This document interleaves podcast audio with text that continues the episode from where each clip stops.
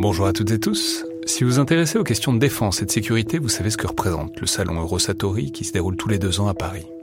C'est cette année la 28e édition qui se tient du 17 au 21 juin prochain à Paris-Nord-Villepinte et Eurosatori, qui sponsorise cet épisode, sera comme à chaque fois le grand rendez-vous mondial de la défense et de la sécurité. Je veux juste dire, c'est un événement que je trouve très étonnant, assez fascinant. J'y suis allé pour la première fois il y a deux ans pour l'édition 2022.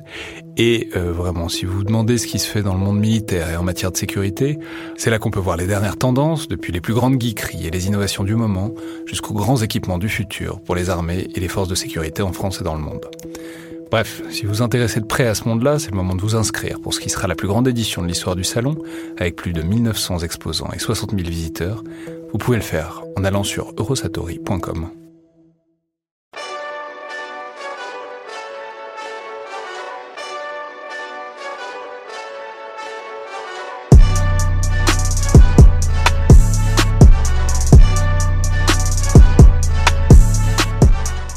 et tous et bienvenue dans le Collimateur, le podcast de l'Institut de recherche stratégique de l'école militaire, l'IRSEM, consacré aux questions de défense et aux conflits armés. Aujourd'hui, pour ce nouvel épisode dans le viseur, donc de souvenirs, de récits, de vie militaire, d'opérations, bon plus généralement de, vie en uniforme, disons, euh, pas aujourd'hui en partenariat ni avec l'école de guerre, ni avec l'école de guerre terre, ni avec l'école navale, mais Oh, peut-être en partenariat avec les éditions Pierre de Taillac, j'ai le plaisir de recevoir, euh, j'expliquerai après, parce que vous avez publié un, un, ouvrage aux éditions Pierre de Taillac, j'ai le plaisir d'être euh, ici avec Matt, donc ancien premier maître chef de groupe dans les commandos marines, bonjour. Bonjour. Alors, tout à fait ravi de vous, de vous rencontrer. Euh, pour un souvenir, bah, ce qui pourrait paraître étonnant pour un commando marine, mais en même temps pas tant que ça quand on les connaît un peu. Un souvenir du Mali, un souvenir du désert, et, qui, qui, est donc un peu loin euh, de, de l'univers marin, mais en même temps on sait que les commandos marines ont une grande palette et, de compétences qui peuvent être valorisées euh, ailleurs que dans l'eau. Euh, mais donc je crois que c'est en 2013, c'est ça? En 2013, oui. Alors, racontez-nous. Donc, le Mali 2013, on se doute que c'est Serval, et donc les débuts de l'intervention militaire française. Mais alors, euh, comment est-ce que vous êtes retrouvé au Mali à cette époque-là? Eh ben, Tout simplement, c'était euh, en 2013. Euh, on est arrivé au Burkina Faso, une base, une base avancée, et là, on s'installe, et pendant quelques mois, en fait, il se passe pas grand-chose. Et c'est à la fin de nos quatre mois, le dernier mois, en fait, je vais vous raconter plus une période mais alors juste, vous faisiez quoi au Burkina? Donc vous arrivez au Burkina Faso avec l'idée que il faut se tenir prêt parce qu'il peut se passer quelque chose. Exactement. Euh, c'est surtout un, on part en mode entraînement dans un milieu désertique pour euh, éventuellement faire quelque chose au Mali, mais peut-être dans deux ans ou dans trois ans. Et euh, d'un coup, le 11 janvier, euh, on est déclenché. Enfin, le 10 janvier, on est déclenché. On est prépositionné juste à la frontière. Donc voilà, c'est cette histoire d'entre le 11 janvier et le 7 février. Mais alors, juste, je suis curieux, quoi. C'est quoi le, c'est quoi l'entraînement? Enfin, on vous entraîne à quoi? C'est quoi, en quelque sorte, l'adaptation de commando marine au désert? Qu'est-ce qu'on vous apprend? Bah, Dans les premiers jours, on s'installe, on s'acclimate, on fait des petits exercices de marche. Ça commence par 15, 20, euh, une heure de marche. Et ensuite, on fait euh, ce qu'on sait faire euh, à Lorient, mais on le fait en milieu désertique, c'est-à-dire qu'on saute. Alors juste, je vais préciser, donc les commandos marines, les connaisseurs sauront qu'il y en a quelques-uns à Toulon et d'autres à Lorient. Vous, vous faisiez partie de ceux qui étaient à Lorient, donc oui. on imagine que le choc thermique a été encore plus violent que pour vos collègues de Toulon de vous retrouver dans le désert malien. Oui, exactement, mais euh, on va dire avec l'habitude, on s'adapte vite. On met euh, que 2-3 jours et puis après c'est parti. Mais il faut pas. Euh, c'est les réflexes d'hydratation de, qui sont euh, qui sont compliqués à avoir.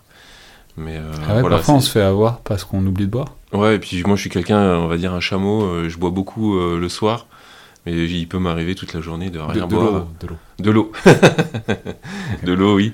Et euh, voilà, et puis si je fais ça là-bas, c'est pas possible. Tout de suite, on a des maux de tête. voilà, il peut se passer plein de choses. Mais il faut boire tout le temps. On a l'habitude de boire entre 6 et 8 litres d'eau par jour dans une journée normale. Donc, de la marche, du saut opérationnel De la marche, du saut, agrémenté à la suite d'une petite mission sous forme d'exercice avec euh, du tir, des déplacements, de l'investigation dans des maisons euh, en préfabriqué ou en, des petites ruines qu'on trouve à gauche ou à droite, en partenariat avec le pays et, et les autorités locales. on va, on s'intéresse au, au lycée, au collège français, voilà, on, on, se prépare à faire quelque chose peut-être dans un ou deux ans. Hmm. Et en fait, ça n'a pas attendu deux ans. Voilà, et d'un coup, bah ça, on fait ça pendant trois mois. Et le, 10 janvier ou le 9 janvier, je ne sais plus trop, on est, euh, on est déclenché. Pourquoi? Parce que à Mopti Sévaré, dans le centre malien, euh, voilà, on nous indique que les, euh, les djihadistes sont en train de conquérir tout le territoire et ils y vont, ils y vont violemment. Du coup, nous, on est déclenché, on monte dans les hélicos. Alors, juste ça, quand vous êtes au Burkina à côté, vous le savez, enfin, je, veux dire, vous suivez l'actualité, vous tenez au courant avec l'idée que ça peut être pour vous un jour, ou c'est vous êtes un peu coupé du monde et quand l'ordre arrive, il arrive quoi. Non, on est. Euh, on va dire que tous les jours, il y a des briefings. Tous les jours, on est actualisé sur ce qui se passe au Mali. Et, euh, et, en fait, les choses importantes. Euh, nous sont dites, quoi, tout simplement. C'est euh, pendant, euh, pendant une petite heure, euh, on va dire tous les jours, souvent le soir, on, se rassemble, et puis le chef de groupe, notamment Sly à l'époque, nous raconte ce qui se passe et ce qu'on pourrait faire. Donc, on vous déclenche. Comment vous passez la frontière? Alors voilà, on, nous déclenche la veille et on arrive au pied de la frontière, c'est-à-dire que moi je lis sur mon GPS qu'on est à 100 mètres de la frontière. Mais on reste cette nuit-là euh, euh, avec les hélicos, donc euh, deux, deux gazelles et deux, hélicos de combat, des transporteurs, quoi, tout simplement, des ECC 125. Et on a un tigre aussi avec nous. Donc voilà, on passe la, nuit, la, fin de l'après-midi et la nuit ici, et on discute autour d'un feu, tout simplement. On, part vraiment dans une ambiance assez sereine. On y va parce que faut se mettre en place, mais il n'y a pas une question d'urgence moi, je discute, euh, je me rappelle très bien avec Damien Boiteux, qui, euh, qui sentait ces petits missiles au, bout de ses ailes qui n'étaient pas très clairs, notamment sur les missiles Gazelle, les missiles Hot. Donc c'était un pilote de Gazelle Oui, le commandant de la, de la petite patrouille de Gazelle, ils étaient deux. Donc voilà, il s'interrogeait, on, il disait est-ce que ça va marcher Voilà, mais vraiment, euh, j'ai des problèmes et si j'appuie sur la détente, je ne sais pas s'ils vont partir. Et puis on s'inquiétait pas toujours bien, c'est toujours détendant quand on est sur le point d'entrer dans un pays. Ouais, mais en euh, arrivant, on rigolait, c'est ça qui est incroyable, mais c'est qui est assez tragique une fois qu'on sait l'issue. Mais euh, c'est ça, on, autour d'un feu, on, on, déconnait, et puis euh, on savait que le lendemain matin, fallait se tenir prêt. Et le lendemain matin arrive, on a le verre, donc le verre arrive de très haut, hein, je pense, des plus hautes autorités de l'État. Et là, on part tout simplement pour aller s'installer sur l'aéroport de Mopti-Sévaré. Et euh, les gazelles partent en tête, elles vont plus vite que nous. Nous, on a le temps. On, c'est comme une petite visite quand on passe la frontière malienne. Donc là, vous êtes en, transport de troupes. Voilà, on est en hélico, on est en transport, on est euh, à Vachy un petit peu euh, à gauche à droite dans l'hélico, sans sans sans aller au combat, tout simplement. On est, tranquille. la frontière malienne est marquée par de très hautes falaises qui sont qui font 150, 200 mètres, je dirais. On aperçoit même des, des gens qui vivent à l'intérieur de ces falaises qui ont peut-être vu pour la première fois un hélico à ce moment-là. C'est vraiment euh, troublant. Et d'un coup, en fait, il se passe quelque chose, c'est qu'on sent notre chef de groupe, Sly, qui s'anime un petit peu dans la carlingue et qui, euh, qui est attentif à, son, à ce qui se passe dans ses oreilles. Et en fait, il reçoit l'ordre de, qu'on, il nous dit de nous mettre en disposition de combat avec un geste euh, tout simple dans la carlingue. Et là, on se rend compte qu'il se passe quelque chose. Et il nous fait un petit schéma sur sa tablette avec un petit dessin d'un hélicoptère qui est euh, écrasé au sol. Voilà. Et on se rend compte que c'est une des deux gazelles qui s'est plantée au sol. Donc il nous dit euh, combat en cours. Donc ça, c'est pour nous, c'est un, c'est une phrase qui, euh, définit tout. C'est qu'on on est capable de s'attendre à tout et à n'importe quoi, parce qu'on n'a rien briefé. Et on sait juste qu'on va aller récupérer maintenant deux pilotes écrasés. Donc, donc euh, là, vous dites, on va se poser quelque part, il faut sécuriser, il faut évacuer des gars. Voilà, exactement. Donc ce qui s'est passé en amont de ça, c'est que les gazelles, avant d'arriver à l'aéroport de Mopti-Sévaré, elles ont reçu l'ordre par les gars qui étaient à Mopti. Ok, les, on a vu les véhicules arriver, ils sont très proches, allez-y pour les repousser. Donc eux se mettent en position de en patrouille. Les, gars qui étaient à mon petit CRS, c'est donc des forces maliennes, des, des, militaires. Alors là, je je pourrais pas vous dire exactement. J'ai plus trop le souvenir de ça. Mais, en fait, ma question derrière, c'est est-ce qu'il y avait déjà des Français sur place Je pense qu'il y avait des éléments français qui étaient là pour récupérer du renseignement, mais encore une fois, en, enfin, vous, vous savez pas, c'est pas votre problème. Non, on le savait pas. C'était exactement, c'était pas notre problème à l'époque. Et en fait, ils, ont cette information-là, et d'un coup, bah, ils font un, quart de tour à droite, et puis ils foncent vers cette. Euh, en fait, c'était une colonne de plusieurs véhicules ennemis. Et euh, bah, ils se mettent en patrouille, et euh, deux gazelles, du coup quatre pilotes, deux dans chacune. Et à ce moment-là, bah, le Damien, avec son, son, pilote qui était à droite, ils se font engager à très courte distance. En fait, en entendant les hélicos, la patrouille de véhicules s'est stoppée sous les arbres ils, sont, et ils ont simplement fait, un mur de, de, balles. Et en fait, l'hélico, en passant, euh, s'est pris, euh, pris plusieurs balles. Dans, et notamment, Damien, il, a, il en a pris une dans, dans la jambe, dans la fémorale, à ce moment-là. Damien, c'était donc le pilote ou le chef de... C'était le chef de patrouille. Alors ça, euh, bon, les, auditeurs qui ont déjà entendu beaucoup de formats dans le viseur le savent, mais c'est que répètent souvent les pilotes de gazelle, c'est que les gazelles, c'est à peu près blindé contre les moustiques et, encore, quoi. Ça, ça, ça, prend, ça. prend le choc si, si, enfin, ça se transperce facilement une bulle de gazelle, quoi. Donc, euh, blessé, euh, et l'hélico s'est écrasé ou ils ont réussi à se poser? Alors, euh, par chance, Damien a réussi à, se mettre à garrot à, à gauche parce qu'en fait, la balle a traversé les deux jambes. Et euh, la blessure mortelle était à droite, mais euh, il s'est médicalisé à gauche. Donc très vite, euh, il perd conscience. Et, avant de perdre conscience, il, dit à son pilote, son jeune pilote, c'était sa première mission. Rappelons que sur une gazelle, les, officiers sont les chefs de bord et c'est pas ceux qui tiennent le manche. ceux qui tiennent le manche, c'est généralement des sous-officiers sous contrat qui, parfois ont moins d'expérience. Oui. Et bah, ce, jeune pilote ramène malheureusement tout seul, parce que Damien part très vite, et il ramène euh, tout seul la gazelle euh, bah, à Mopti-Sévaré, il se pose et de là, euh, Damien est récupéré par les, gens qui sont à l'aéroport. Mais pendant ce temps-là, la deuxième gazelle combat pendant plusieurs minutes. Et au bout d'un certain temps, elle aussi se fait tirer dessus et commence à, faire des 360 pour aller se cracher, quoi, parce qu'elle n'est plus en état de voler. Et le pilote, le commandant de bord également, il a, il a fait une procédure, en fait, euh, il tourne en rond malgré lui, mais il s'écarte de la zone d'action pour aller euh, se cracher euh, dans une zone, on va dire, à 5-10 km à gauche ou à droite, mais et assez éloigné. Et nous, on arrive à ce moment-là. En fait, nous, on entend cette info à ce moment-là, en fait.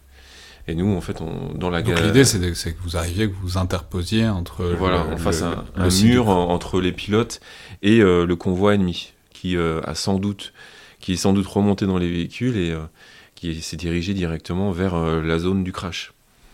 Alors, Nous, on arrive à ce moment-là. Euh, la, gazelle est C'est tout bête, mais est-ce que vous, essayez de rester en l'air ou est-ce que vous vous posez à ce moment-là? C'est-à-dire, est-ce qu'on pense qu'on verra mieux de loin, qu'on sera plus efficace si on est un peu en l'air ou est-ce qu'il faut être euh, les, les, pieds au sol quoi? Alors bien sûr, bah là c'est le, commandant de, l'hélicoptère de transport qui, qui lui prend le relais, c'est lui le chef quand on est en l'air. Du coup il décide de faire quand même un ou deux tours, je me souviens plus trop, mais on reste euh, très peu de temps parce qu'il faut aller chercher les copains qui sont en bas, donc euh, il sécurise visuellement la zone, donc la colonne ennemie est encore assez loin, et euh, nous on pose. Voilà, moi je, la première image que j'ai c'est la gazelle qui est cassée en deux et avec les pilotes qui sont en train de sortir de celle-ci et qui, bon voilà, euh, normalement euh, à l'école on apprend des procédures, etc. Mais en l'occurrence, euh, les pilotes ont couru et ont sauté dans l'hélico. Et nous, on a juste fait une ligne pour les accueillir et tout de suite notre, notre chef Sly nous dit de remonter dans l'hélico pour, pour décoller parce qu'on sait très bien que l'ennemi arrive et il est plus nombreux que nous plus membré, comme on dit. Et euh, voilà, il faut pas, faut pas rester là. Et, la gazelle, vous en faites Alors la gazelle, euh, la gazelle, elle a été euh, pendant ce temps-là, nous on revient sur Mopti et la gazelle a été détruite. donc dans un premier temps, il y a des tirs qui ont été effectués dessus pour éviter de donner du renseignement à l'ennemi. Et on a dû revenir sur celle-ci pour effectuer une procédure qu'on pour, euh, pour en fait détruire euh, toutes les, toutes les données à l'intérieur. Donc euh, on a reposé une deuxième fois, on a effectué cette procédure et on est reparti définitivement à l'aéroport de Mopti. où là on se pose et puis on voit la, la première gazelle qui, voilà, qui est dans un sale état. Et bon, on s'aperçoit que Damien, Damien est, médicalisé malgré tout dans l'aéroport et les médecins ont fait tout ce qu'ils pouvaient, mais malheureusement Damien est, parti très très vite. Parce qu'on peut signaler qu'une hémorragie de la fémorale, donc au niveau de l'aine, ça c'est une grosse artère, donc ça, ça part extrêmement vite. Bon, donc c'est voilà, une sacrée euh, première visite du Mali, quoi. Sacré, euh, voilà, sacré en termes de mission. Euh, donc ça, c'était le, 11 janvier. Et du coup, c'est le début du Mali pour tout le monde. Donc on, Ouais, mais alors, ouais, mais d'un côté, il y a une sorte de choc de réalité. De les blagues dans l'hélico, c'est terminé, quoi. Voilà, exactement. On a, on switch vite fait. On s'aperçoit que bah, maintenant, c'est parti, c'est la guerre. On sait que nous, on rentre à la maison dans un mois. Et en un mois, on a fait énormément de choses. Donc on a la chance de faire ces missions-là en tant que commando marine, mais euh, en tant que père de famille, et je ne sais pas, on, se rend compte que, ok, maintenant on rigole plus, il va falloir être euh, sérieux, quoi.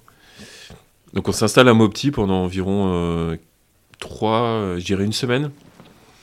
Et de là, en fait, on est, il y a plusieurs missions de reconnaissance. Alors ça, juste, on peut redonner un peu le contexte, c'est que donc il y avait des, des GATT, donc des groupes armés terroristes qui descendaient vers le sud, donc qui avaient pris Tombouctou, dont on pensait qu'ils menaçaient plus ou moins Bamako. Bon, ça reste un peu en suspens, mais en tout cas, c'était l'inquiétude du moment.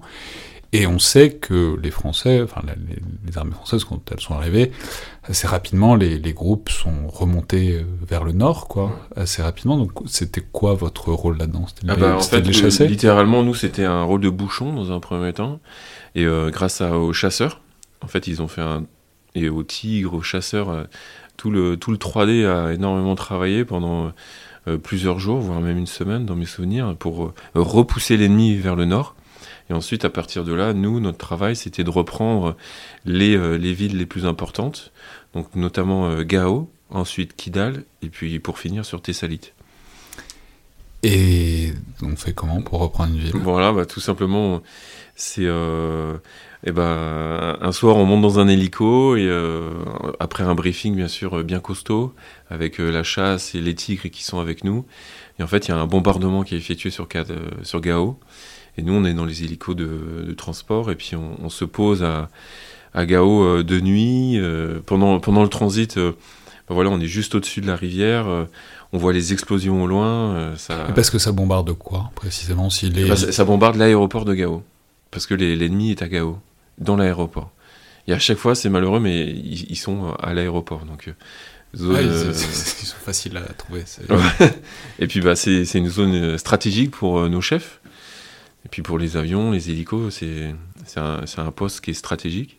Donc nous, on fait l'effort là-dessus. Enfin, nous. Euh, la France fait l'effort là-dessus et nous, on exécute les ordres de la France. Et du coup, si l'idée, c'est qu'ils sont tous à l'aéroport et que donc la libération de la ville peut se faire. Euh, enfin, il n'est pas censé y avoir des, énormément d'éléments hostiles dans la ville? Bah, si, on... il y en a beaucoup déjà grâce aux images satellites qu'on a avant de partir. Donc on se rend compte que ça va être une mission assez périlleuse. Mais grâce à la chasse et au tigre, euh, l'ennemi, euh, voilà, il est neutralisé, il est repoussé. Et nous, quand les hélicos posent, on est un tout petit peu plus serein. Et euh, oui, on imagine que dans Gao même, en fait, les djihadistes sont spectateurs aussi de ce bombardement. Ils se réorganisent et, ils évacuent. vers le nord, tout simplement. Et il y en a, qui tentent de, s'approcher, de combattre, bien évidemment. Et, mais du coup, il y a beaucoup de contacts euh, à Alors, à ce moment-là, nous, on voit des bombardements, on est dans l'hélico. Euh, moi, je vois par euh, la porte qui est grande ouverte des bombardements, je vois le tigre qui tire, etc. Donc, bien sûr, il tire sur des choses, sur l'ennemi. Il tire sur des zones qui sont potentiellement piégées. Donc, il tire sur des, sur des, sur des engins qui sont disposés sur la piste d'atterrissage pour les détruire. En fait, c'est presque que des suppositions. Enfin, moi, je vois ça de l'œil d'un gars qui, qui est juste euh, second maître, sergent. Donc, euh, je, suis, euh, je suis assez impressionné. Mais en fait, l'hélico pose et nous, on a comme mission, c'est de reconnaître tout le l'aéroport. Donc, on reconnaît l'aéroport, on, se met en deux colonnes. Donc, il y avait un hélico du premier RPMA et un hélico des marins, comme on dit. Et de là, on fait deux colonnes et on, et on rentre dans un grand hangar, comme on peut l'imaginer. Et on s'aperçoit très vite que le hangar est rempli d'IED, de HME, de, Donc des, engins explosifs. Des engins explosifs.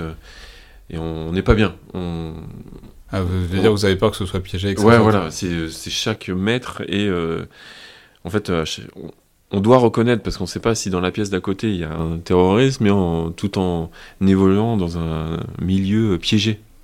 Et il s'est avéré que oui, il était piégé et on a eu beaucoup de chance quoi.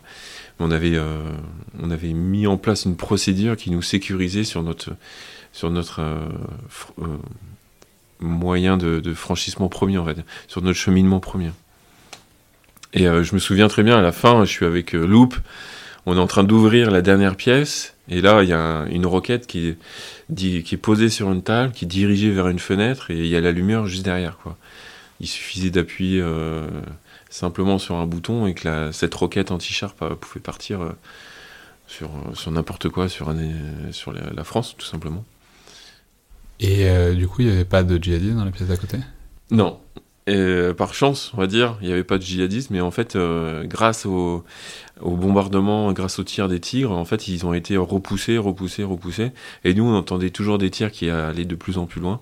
Vraiment, nous, c'était pour euh, euh, reconnaître et ouvrir euh, les placards, ouvrir les tiroirs, ouvrir les dernières portes, avoir un œil vraiment sur l'endroit.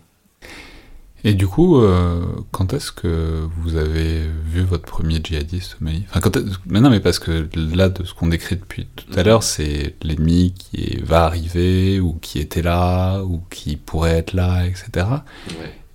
Et à quel moment est-ce que vous allez le voir? À quel moment est-ce qu'il y aura un ennemi qui sera là pour vous? Bah, L'ennemi, on l'a vu sur euh, l'étape juste après, c'était à Kidal.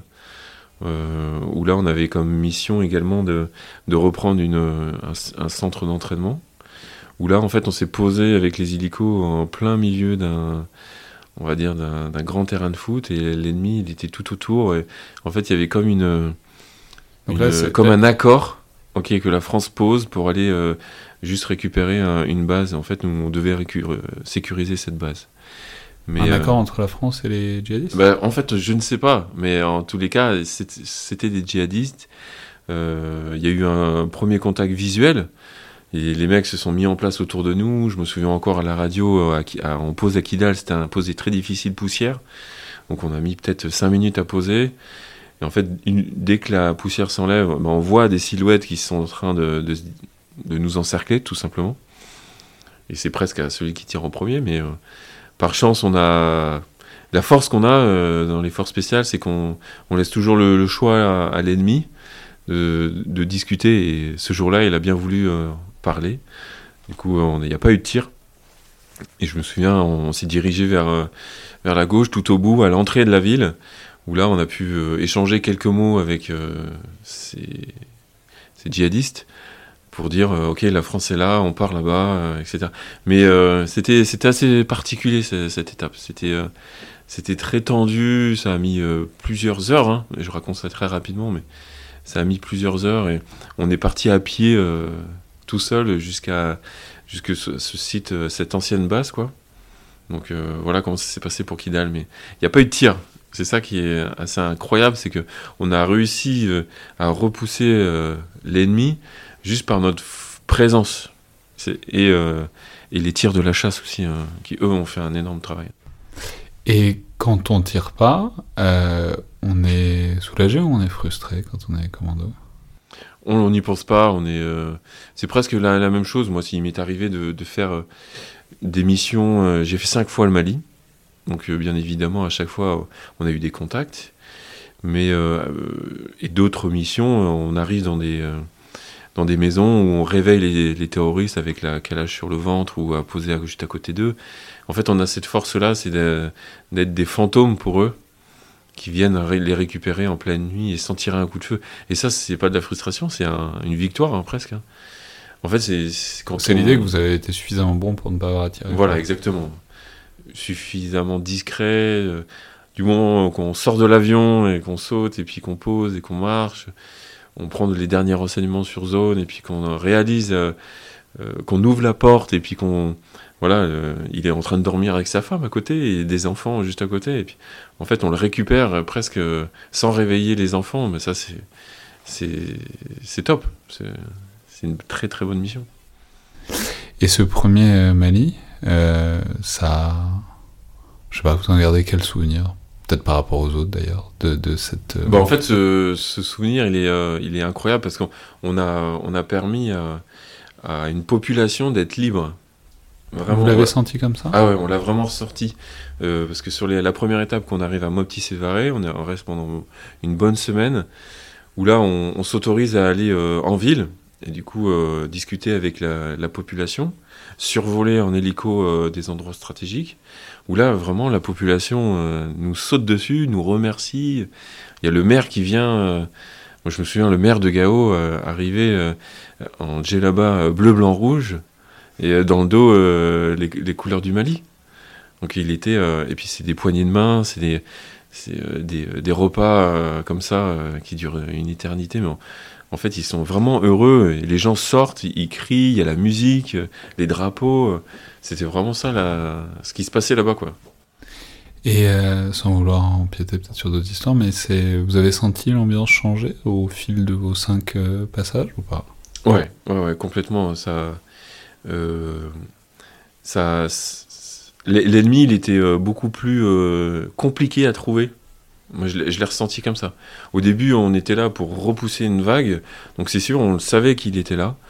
Et au bout d'un moment, en fait, il avait réussi à, à rentrer dans nos lignes, tout simplement, parce que on, pouvait, le Mali, c'est gigantesque. On pouvait pas tout maîtriser à 100%. Donc euh, c'était plus des, points chauds à gauche, à droite, où on savait qu'ils étaient là. Mais oui, j'ai vu une nette différence entre le premier en 2013 et euh, le dernier en 2018. quoi. C'était euh, incroyable. quoi. C'était vraiment... c'est c'est pas la même mission, quoi, vraiment. Entre la première où on repousse l'ennemi et puis on récupère un pays, et la dernière où on va vraiment neutraliser quelqu'un ou chercher un élément d'intérêt. Mmh. Merci beaucoup, Matt. Bah de rien. et je vais signaler que euh, cette histoire et puis d'autres sont euh, dans un livre que vous avez fait paraître, je l'ai dit un peu au début de l'épisode, aux éditions Pierre de Taillac, euh, Objectif, Force spéciale.